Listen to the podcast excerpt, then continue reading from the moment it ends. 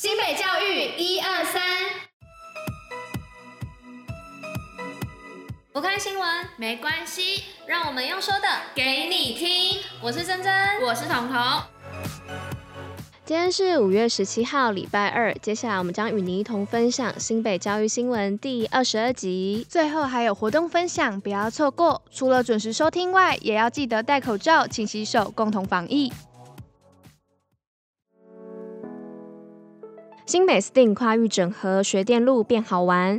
新北市日前举办第三届新北 STEAM 跨域整合型人才种子教师授证暨课程发表，共有四十二位种子教师出席授证，同时期望给予学生更多元的跨领域学习经验。其中，杨凯文老师便以快打旋风为原型，设计出好玩又可学习新知识的新型教学模式。新北科大繁星计划再创佳绩。国立科大录取率超过三成，新北市在科技校院繁星计划中共有两百二十位学生上榜，其中又有七十四位学生录取国立顶尖科大。录取的学生包含来自樟树实中、泰山高中、双溪高中、瑞芳高工、复兴商工等学校。让我们一起为上榜的同学加油打气！莺歌国小旧校舍拟编文化据点，针对英歌国小旁的旧校舍，教育局指出，未来此建筑会以学生的使用为主。排除建造超商等商业化使用，主要还是朝教育文化据点发展，期盼发挥历史建筑的最大效益。防疫基本功，新北最用功。三分钟带你了解国中会考防疫须知。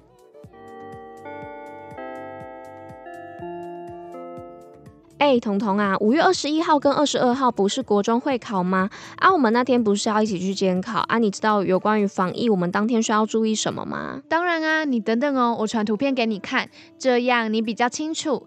内容包含一般防疫、强化防疫，还有关于居隔啊、自主防疫、居家检疫考生的交通方式哦。哎，我来看看，一般防疫的部分总共有四点，包含全程佩戴口罩，进考场前要量体温，当天不开放陪考。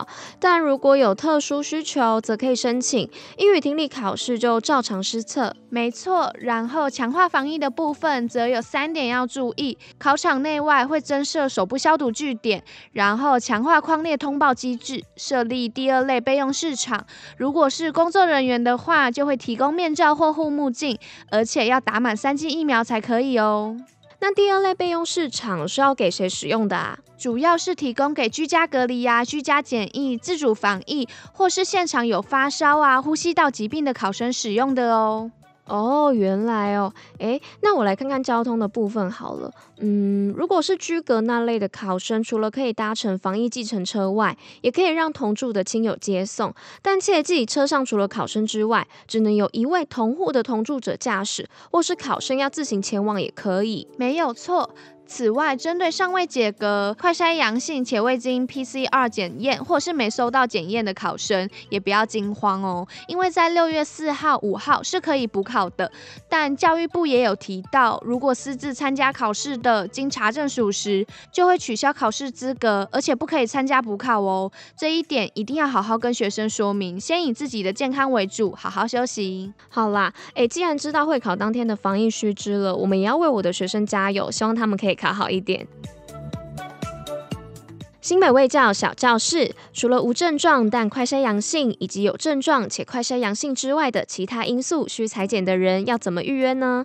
新北教育一二三提醒您，如果非快筛阳性且无相关症状者，请自行到各院所急诊自费方案进行裁剪，裁剪费用一个医院规定。新北活动报虎哩知。彤彤啊，你吓死我了啦！怎么了？哦，你在看什么啊？怎么那么专心？哦，我在看恐龙啊！你看这些物种真的好酷哦，不管是暴龙还是长颈龙都好酷哦。哈，那这样你要不要跟我去板桥的福州游戏场玩啊？哈，福州跟恐龙又有什么关系呀？哦，这是因为新北市高滩处啊，以茉莉花故乡为发想，结合在地的九龙传说，打造以恐龙啊、香花为主题的游戏场啊。我来看看哦，哎、它除了有许多恐龙特色游乐设施跟成人体建设施外，还有北台湾唯一的太空漫步游乐设施，哎，更不用说什么亲子共融秋千、沙坑等等的了，我已经迫不及待了。好啦好啦，那我们就这礼拜去吧，玩累了还可以去附近的福州人工湿地散步哦，欣赏大自然好风景，走吧。以上就是今天为大家选播的教育新闻，新北教育最用心，我们明天见。